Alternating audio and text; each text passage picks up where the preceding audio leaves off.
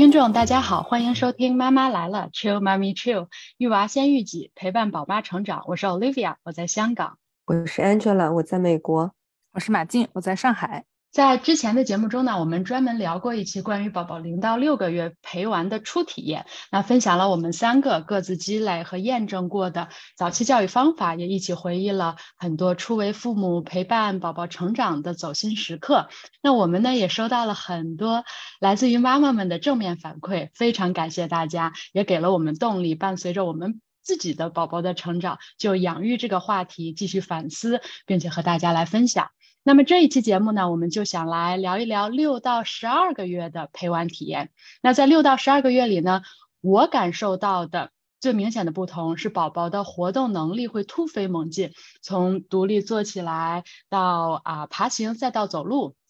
那能够移动呢，会让小宝宝们第一次获得力量感和控制感，啊，感受到真正的身体独立。那另一方面呢，这种进步，相信也会让很多的爸爸妈妈们感到激动的同时，面临更多的挑战，要时刻的保护他们的安全。那之前我们谈到了对于零到六个月小月龄宝宝的教育观，其中包括建立依恋关系啊、满足安全感呀、创造多感官的生命体验呀等等方面。那么，在我们今天开始讨论六到十二个月的养育方法之前呢，我想来先问问你们两个，那伴随着宝宝的成长，进入到零到十二个月这个阶段的时候，你们的教育观或者说是引导的重点有没有发生变化呢？嗯，上一期我讲到了，我比较关注那个独立玩耍的能力和阅读习惯的养成，然后我觉得到了六到十二个月，可以再加几个，就是身体运动。和感统的协调锻炼，然后呢，最大的一个部分肯定是对食物的探索，因为六个月相当于是个转折点，他们会开始添加辅食。嗯，对，辅食也是一个很有趣的方面。我我觉得我们确实可以专门的单独来做一期，尝试辅食的这个过程中，对他们的说话呀，还有手部精细动作呀，都是一个很好的啊这样的一个尝试的机会。嗯，好呀，那啊马静呢？嗯，我觉得从他上半岁转到下半岁的过程当中，最大的变化应该是他不再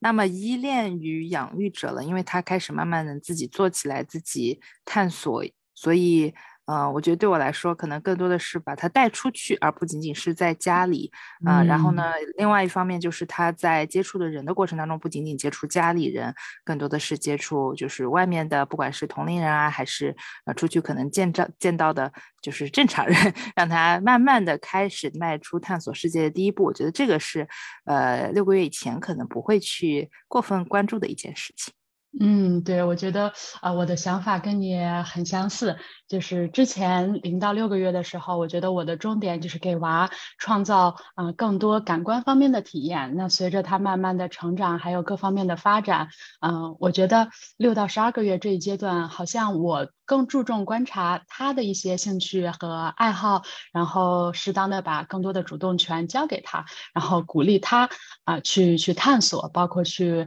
户外去探索呀，或者去和其他的小朋友去互动啊，嗯，总之就是希望。可以通过不断的给予他这些正面的反馈和肯定，帮助他慢慢开始建立一些呃信心呐，充满好奇感的去探索。如果说伴随着宝宝行动自如，尤其是六到十二个月期间啊，他们各方面的这些呃生长发育呀，嗯，开始迅猛加速，那有哪些让你印象深刻的里程碑呢？我觉得大运动肯定是别人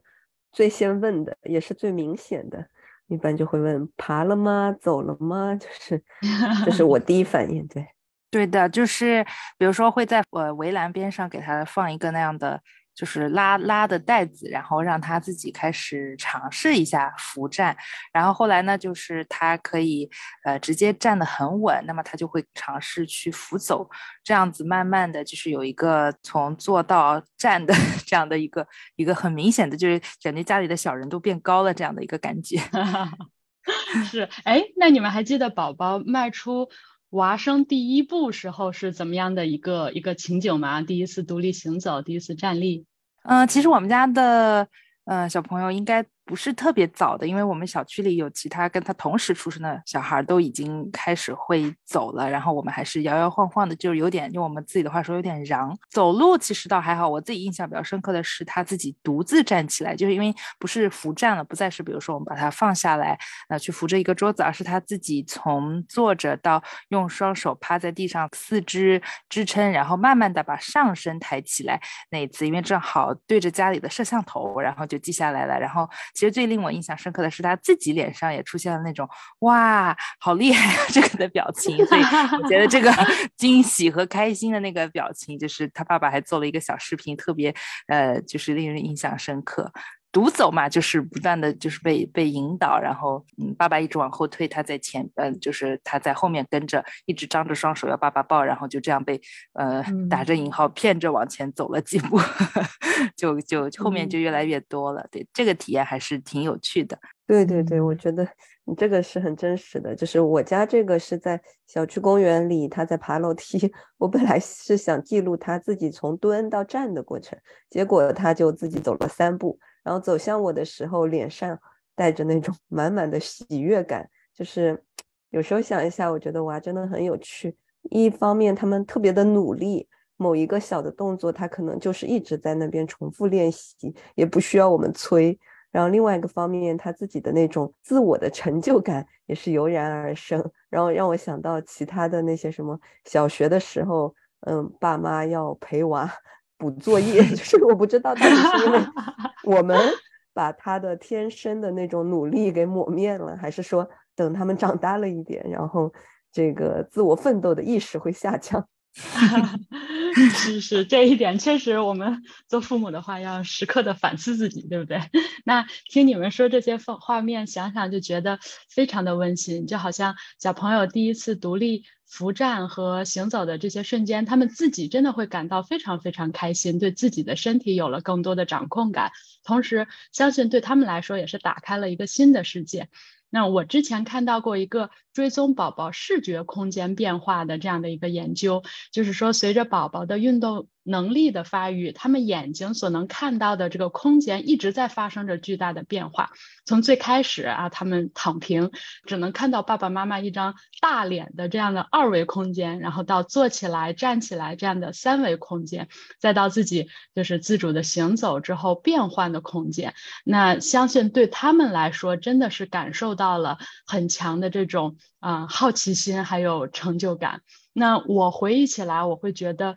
嗯，我们家这个围栏起到了非常大的作用。嗯，开始是扶站，扶着围栏自己学会站立起来，然后后来就是扶着捋着这个围栏自己啊慢慢的走，然后再到后来越走越快，越走越快，然后忽然忘记扶围栏了，然后就自己开始独立行走了。我真的是很推荐这个围栏，然后它既可以保护宝宝的安全，然后同时又有助于他们成长嘛。如果说有什么好物推荐的话，对围栏的话，我可以 echo 一下你。我觉得 后半部分是很正确的，但是前半部分对我们家这个来说，他会不停的爬进爬出，就是在它还没有开始走的时候，然后它只能爬嘛，然后它会就是想要挣脱这个。束缚，束缚，所以，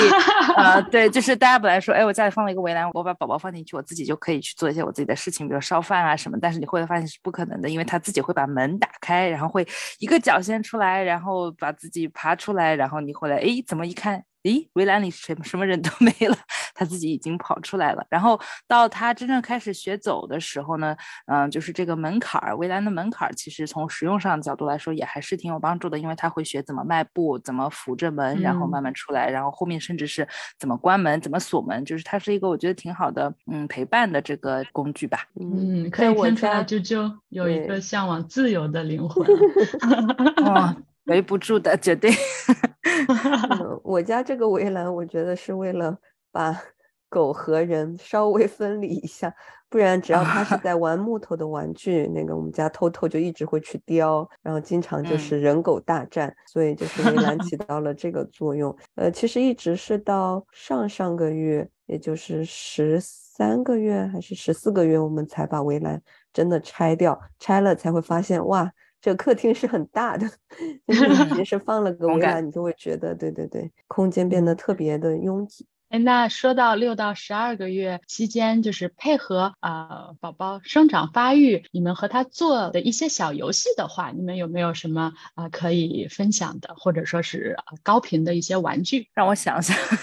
嗯，可能是唱歌跳舞吧。就是我们家有一个伴伴，就是会放跟他的月龄比较匹配的歌和就是一些语言吧。就比如说他后面长大了，开始。呃，就是需要讲话的时候，他会放儿歌，然后前面可能他还没有到这个阶段，就会放音乐或者是儿童歌曲这样子。然后就是这个一开，然后每天早上说斑斑呢，斑斑在哪里？然后就打开，然后他就一听到音乐，他就会一起。呃，手手挥挥，然后后来会站了之后，也会自己腿腿动动这样子。然后，嗯，在他不会走路的时候，我记得那个时候，因为我自己在经常在家跳操，然后 跳操的时候，他老是在边上，我很感兴趣。然后有的时候会闹，就是哭，好像说你怎么不管我？然后就会抱着他一起跳，会这样一起摆动身体吧。我觉得这个在我们家是比较高频的娱乐活动。哦，这个很好啊！我我记得我们也是七到八个月开始，然后经常会给娃放一些非常有节奏、有韵律的儿歌呀、歌曲呀。就比如我们上一期节目里面我们推荐过的这个 Super Simple Songs。那后来我才发现，就是这边的幼儿园的必备歌曲，基本上都是从这个 Super Simple Song 里面啊摘取的。那这些歌曲。很明显的特点就是节奏明快，非常适合小月龄的宝宝。那有研究就是证明啊，经常听这种有节奏感、有韵律感的这种儿歌，一方面让宝宝会觉得很开心，然后情绪可以被调动起来；然后另一方面确实会有助于他们早期的这个语言的发展，然后这种韵律感，然后同时增进亲子关系。所以跟宝宝经常的去听一些音乐，然后做一些有韵律的动作，还是非常好的。嗯，你说的大动作，我会想到还有另外一个。大块头就是攀爬架，我觉得 这个东西呢，就是嗯，对我来说是就是喜忧参半吧，或者是它到底有没有用，或者它的还是说比较智商税，是一个说不清的一个东西。因为好像别的小朋友都非常喜欢，我看就是我的一些妈妈群里面，好像大家都在上面爬什么的，但是我们家就是。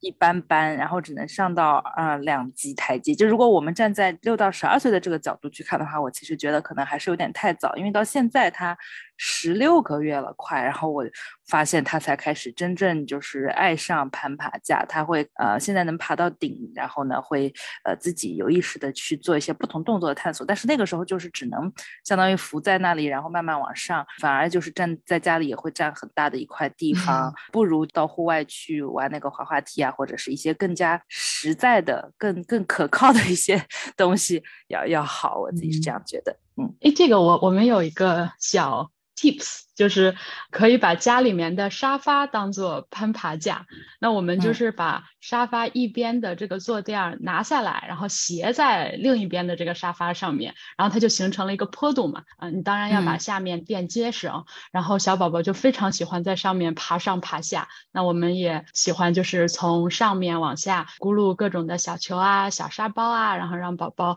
在下面去接着，然后让他有很多的这种亲子互动的这种参。参与感啊，基本上有很长的一段时间围绕着这个沙发，就是我们每天晚上固定的这个亲子活动。嗯，如果说家里面地方有限，或者是想要先呃培养宝宝这种啊攀爬的能力的一个一个启蒙的话，可以先把家里面的沙发利用起来。我家的话是买了那个泡沫，那个叫什么泡沫垫，就相当于有不同的形状，正方形，嗯，然后有两个阶梯。然后一个呢是弧形，还有一个是呃斜三角这样子，然后它就可以自由组合，然后自己玩上玩下，爬上爬下，那个我觉得还挺好玩的。关键是摔下来也不疼，因为很软。嗯，我看到过那种，我知道，好像就是外面很多儿童乐园会有这样类似，但它我。对他们不是可以组合的，我觉得可以组合，这个很好玩。呃，我自己的另外一个观察就是六个月他在长牙嘛，牙龈特别的痒，嗯，持续的会用嘴来探索世界，就是什么都放在嘴巴里，所以我们有准备那种很硬的咬不太下来的芹菜，让他当磨牙棒，然后呢，还有其他的塑胶磨牙棒哈，呃，另外就是精细运动的一个玩具，能让他练习抓拉这样子。然后还有个很重点的，我觉得是娃在六个月到十二个月的时候，我们这边的天气正好是春天和夏天，所以每天都有去户外一到两个小时，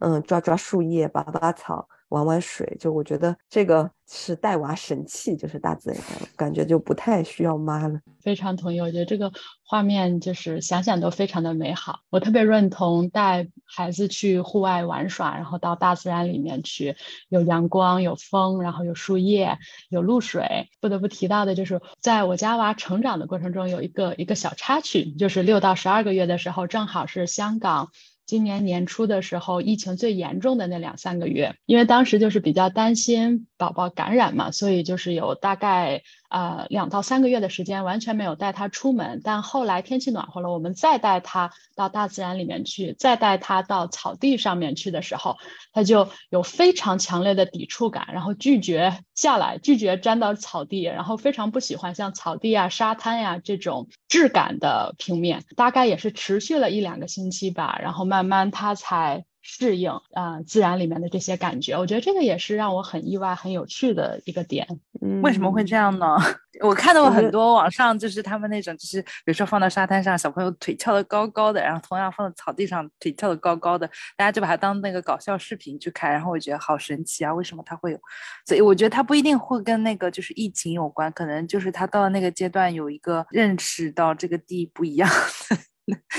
阶段吧，嗯，或者说他是不是有一个自我安全意识，就是在一个新的环境或者新的质感下，嗯，他可能需要一些时间，然后呢，同时要去观察别人在做什么。就甚至到现在，我觉得我家这个小的也还是这样子，每次带他去玩具图书馆的时候，前十分钟都是那种八爪鱼一样掉在我身上，然后再之后就慢慢慢慢的他自己就放开了。对，我觉得都是一个尝试探索的过程。可能刚开始有遇到这个新鲜的事物的时候，非常不喜欢这种触感，因为小宝宝他们的触感非常的敏感嘛，他的小脚丫、他的小手，他不喜欢这种质地的触感。然后如果慢慢，比如说用小球啊，用其他的一些小玩具啊，然后来引导他，让他接受这种质感，其实对他自己也是一个突破舒适圈的这样的一个尝试。嗯，其实早教中心就是有这样子的 messy play 的机会，就是会搞特别多不同的，比如说珠子啊，比如说大米啊，或者是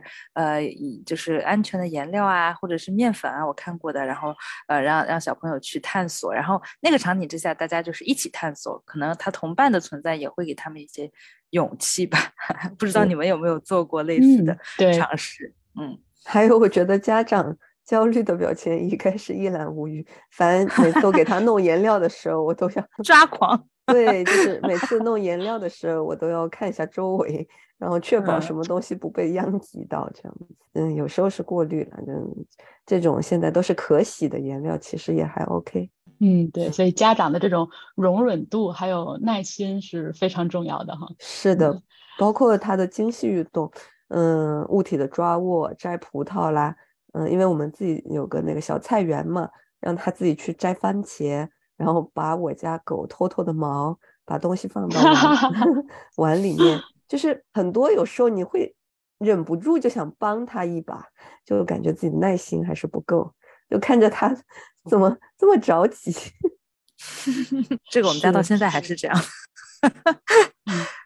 是有的时候就是要家长克制住自己去帮助他们的这种呃欲望，然后让他们多一点尝试的机会，去试错的机会，然后不断的去去探索。我能想到的就是当时宝宝很喜欢玩的一个就是所谓的一个宝藏篮子，就是我们把家里面用的一些。呃，厨房的用具啊，然后生活的用品啊，我把它放到一个篮子里面。有的时候可以盖一块布，让他去盲摸；然后有的时候就让他自己去看到，然后去去探索，去摸不同质地的，啊，比如说木质的呀、铝合金的呀、毛绒的呀，然后不同形状、不同重量的，呃，这些家里面的用品，然后把它放到这个篮子里面，让宝宝自己用小手去探索。这个我发现也是他非常喜欢的一个玩具吧。嗯，然后也算是一个启发式的蒙氏的这种早教的玩具，比较普遍的这种玩具。嗯，然后拉满他们的这个好奇心还有探索欲，因为宝宝可能他在家里面他也会看到爸爸妈妈、爷爷奶奶经常去摆弄这些工具，所以他也想摸一摸，也想拉一拉，所以这个也满足了他这方面的一些一些探索的欲望吧。对你这个说的非常对，然后就蒙氏里面他就强调十种呃感官嘛，然后这个其实就是首先一定要是真实的事物，嗯，尤其是家长常用的东西。是小朋友最喜欢的。第二个呢，要有不同的质感，让他们能够接触，然后逐渐他会意识到这个东西的用途是什么。然后第三个就是给到他空间和时间，让他去不断的体验。就有时候我觉得他们的玩法比我们 更创新，是吧？对。然后这个时候就感觉他们好像也有了自己的一些小世界，有了一些内在的这种呃需求。那在比如说社会情感。需求方面，你们有没有一些观察呢？我刚想说，我们家除了这些玩具之外，可能。呃，就是在这段时间，应该是在十一个月左右的时候吧，他有了第一个自己的玩伴，就是他的布娃娃，就是开始对布娃娃这个 这个物种感兴趣了。然后以前可能比如说会有小熊啊什么的，他好像没有特别的，就就是很很正常，就跟其他的玩具一样。但是后来我们去逛街的时候碰到一个小姐姐，然后她就很很喜欢，所以我们就给她买了第一个布娃娃。然后这个布娃娃她就我们还给她起了名字，然后把它当做她的就是伙伴一样，然后她。每天早上起来都要去亲亲她，然后或者是从外面回到家说你的 Lisa 呢，然后他去找他，然后找完了之后就是抱抱亲亲，然后满脸开心的这个样子，还会就是很抱得很紧，然后所以我觉得他就是一个感觉像是一个非非常七情六欲非常丰满的一个一个真的是你浓缩版的小人的感觉，然后更重要的是他有的时候还会就是表演，叫就是他可能嗯会。糊弄你，或者是呃，像就是可能，比如说啊，妈妈抱抱不抱，然后头扭到边上去，就会有这种 逗你玩的这种 意识和一些动作了。我觉得会，呃，虽然像前面说的，嗯，带他的时候还是要需要一些耐心，但是也是这样的跟社交情感互动的一些瞬间，让你觉得呃很有趣吧，就是没那么枯燥了，因为毕竟他会给你回应了。嗯，是。就是我家这个最大的特征呢，就是嗯害怕争宠 这样子，尤其是和姐姐在一起的时候，老抢姐姐的东西。如果我抱着姐姐，她就一定要拍拍你，就意思是你也要抱我。就然后呢，但是有时候呢又非常的 sweet，就嗯很想要姐姐抱抱这样。像昨天晚上做梦都是在叫姐姐姐姐姐姐，就是就是两个人相爱相杀，我觉得。嗯，然后另外一个，我觉得你刚刚讲到这个小人小呃小玩偶啊，嗯，很神奇。比如说我老大，他就有个小兔子，他伤心了，他就会跑到房间去跟小兔子说话。嗯，睡觉肯定是抱着小兔子。然后平时比如说我们说说了他什么或者教了什么，他就说那我现在去教小兔子。但是呢，对于老二这一招好像不太管用。我还特地买了同款小兔子，买了三个，因为我总害怕姐姐的那个 安抚物哪天掉了，然后所以我准备了三个同款的给，呃呃小妹，然后但是她好像都不太感兴趣，她好像对真实的人更感兴趣一些。说到这呢，我其实也想请教一下，因为我觉得麦蒂和米米可能。天然的一种连接和嗯天每天生活在一起是一个非常好的这种玩伴。但是比如说像我们呃一个小朋友的他呃什么时候会开始有这种所谓的固定的玩伴的意识，或者是说他在外面探索他玩耍的时候，他的安全感的来源是什么呢？哎，那什么是啊啊玩耍的？嗯，玩耍的安全感这个具体指的是什么呢？当然，这可能是我自己的幻想，就是我希望他下楼去玩的时候呢，比如说见到呃浩泽小朋友，然后他就会很呃开心的，然后去拥抱他，或者是说见到固定的一些经常碰到的，他们就不再需要那个熟络的过程，因为我们有的时候大家下去的时候，他会看到一个看到对方有一个小朋友走来了，他好像有点不知所措，不知道，比如说我是要去。嗯，牵牵手啊，还是要怎么样啊？怎么开始融入他们啊？这样，所以我就在想，如果有他能固定这样子的一些小朋友的话，他会不会更安全一些？嗯，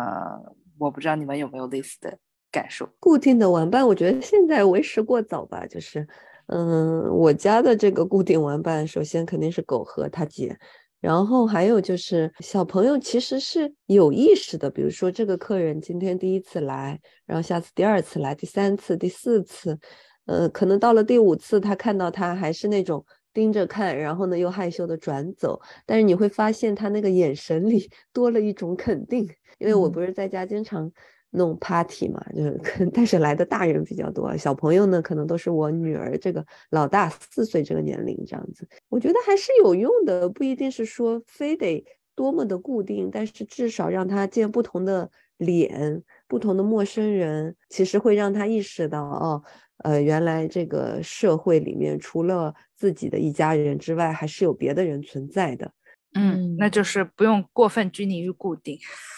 我觉得不需要，反正至少我在蒙氏里去学，甚至到三岁娃还不太会，就是跟别人一起玩。呃，跟别人一起玩，他们可能更多的是 parallel 的 work，就是可以一起做事，但没法一起做一个嗯 project 这样。嗯，可能四岁五岁开始，至少我在看我大女儿的时候，我就会发现会有一个嗯转折点。我观察到他们就是，如果见到比如说一些陌生的小伙伴呀，或者是陌生人呀，会感到啊胆怯。焦虑，呃，这个时候都是非常的正常的，就是一般在娃差不多六到十二个月的这个阶段吧，然后他们都会产生这种陌生人焦虑。比如说三个月的时候，他可能可以很平静的去接触这些陌生人，但是在后面，呃，六到十二个月的这一个时期，他们就会慢慢变得紧张。那可能他们在爸爸妈妈面前就是一个热情活泼，然后到处跑来跑去的小朋友，但是在不熟悉的人或者是物体面前呢，他们就会变得非常。的紧张和胆怯，那这个其实妈妈们是不用担心的，因为这也是他们第一次区分开，就是呃熟悉和陌生。那在这一阶段表现出这种怎么说可以预见的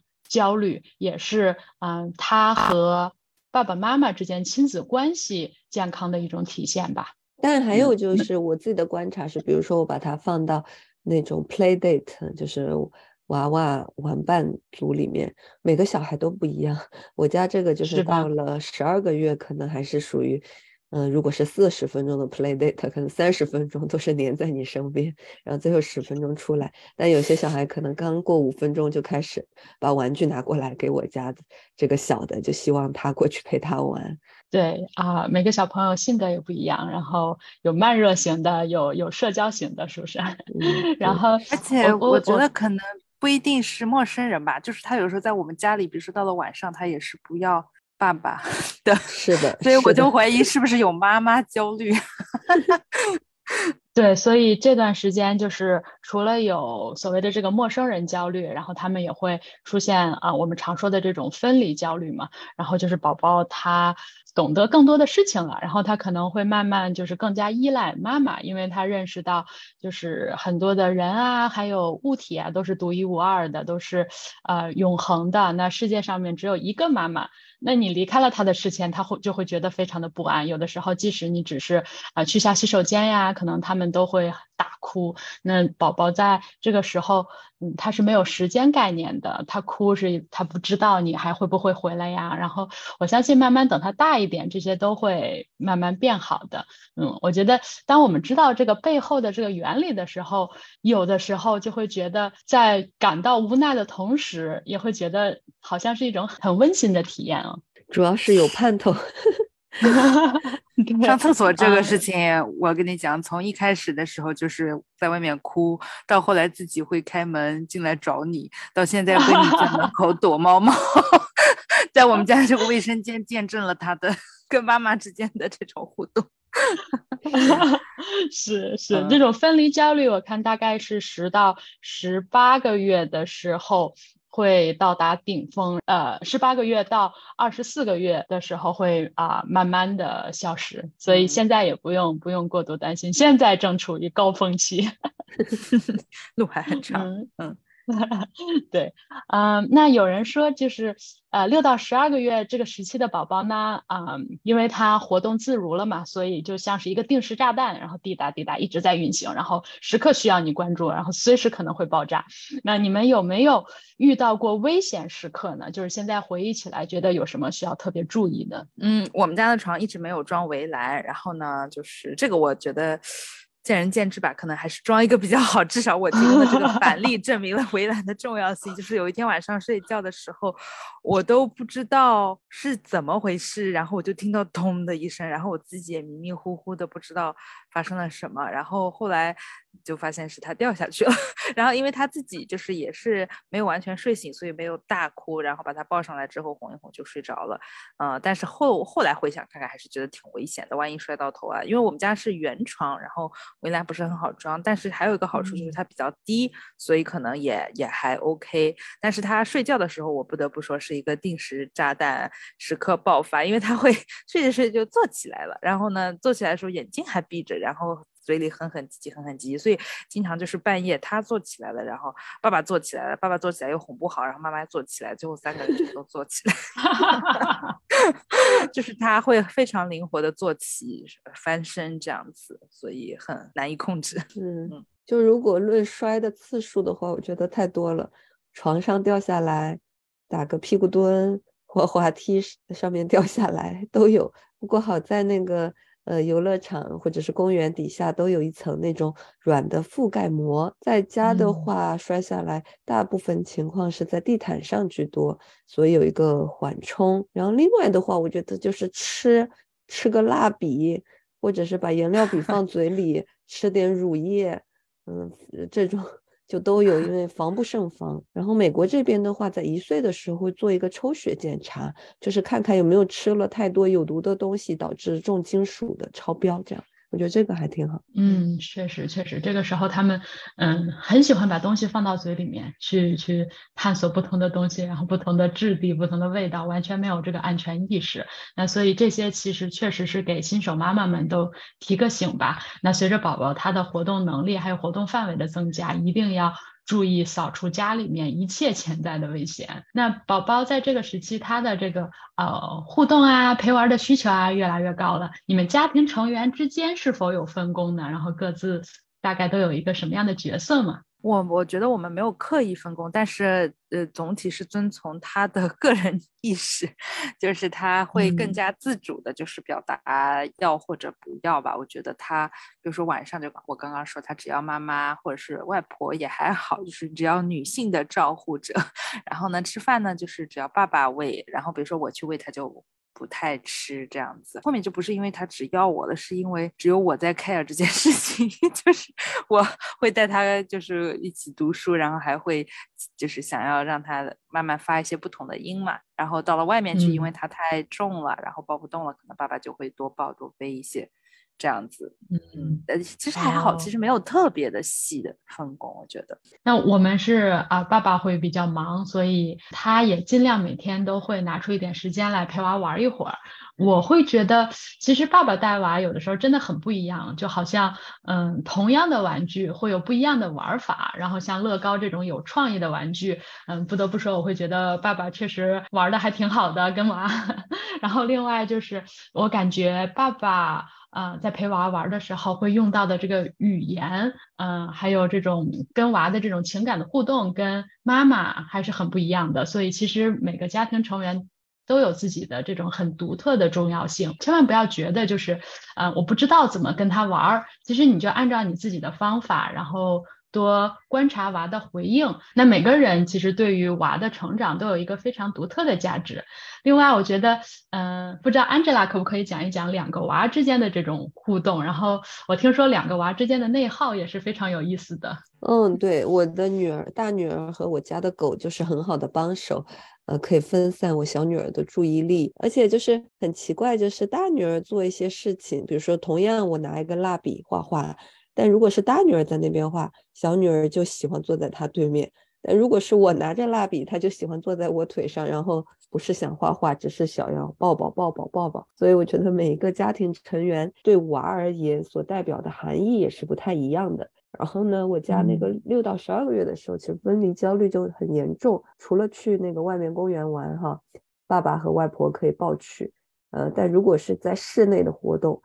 一律都要认我，就是 我会觉得有点 累。那像之前提到的，相信呃这样的分离焦虑慢慢都是会缓解的。嗯，那之前呃零到六个月的那一期节目，我们第一次提到了和娃一起坚持的一些好习惯，一种生活中的 routine。六到十二个月的这个期间，你们有没有一些新的呃想法呀，或者是建立了一些新的习惯、新的体验？我觉得很难建立他的固定的习惯，因为他的作息啊完全不在呃这个我们的控制当中，他不像一个呃玩具或者是一个这个家家里面的什么电子产品，可以给它上好发条，可以到到时间 充电，到时候放电，完全有很。就是比如说我们睡觉的时候想要跟想要说早点睡觉，然后往往是以失败告终的这样。但对于我自己来说，就是呃像我前面提到的，我很想让他有一些固定的熟悉的伙伴，所以可能我们会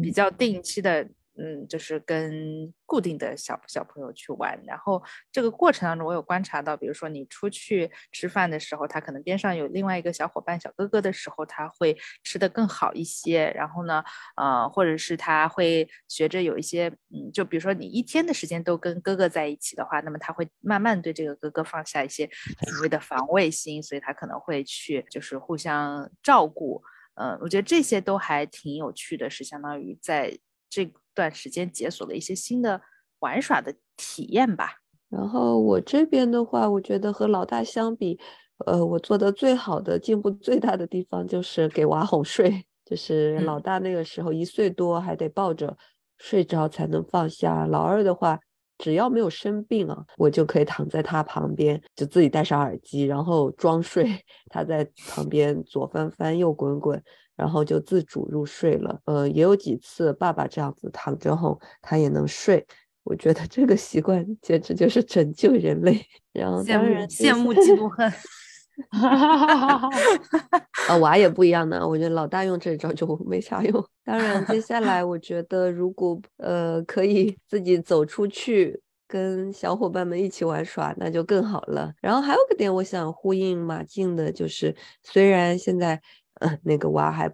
不会，就是呃，如何和其他的玩一起玩耍，但是也不得不承认，就是在这几个月里，他们在社交上的呃需求和表现已经有了很大的进步了。嗯，对，这个也是我观察到的。嗯，虽然就是他们现在在这个阶段，可能像 Angela 刚才提到的，三岁以前都不太会，就是很主动的去和其他的小朋友去玩。但是可能在有家长引导的这样的情况下，然后他们已经可以意识到啊，和谁谁谁来分享这个玩具，把这个娃娃拿给谁谁谁，这样简单的一些社交的互动。然后我也感受到，好像我的娃很喜欢和大孩子在一起玩。然后会主动的去去模仿他们在做的一些事情，也是挺有意思的。嗯，那 routine 方面，嗯，我可以想到的，就像是你们提到的啊，一些呃帮助他建立啊自主入睡，然后自主吃饭，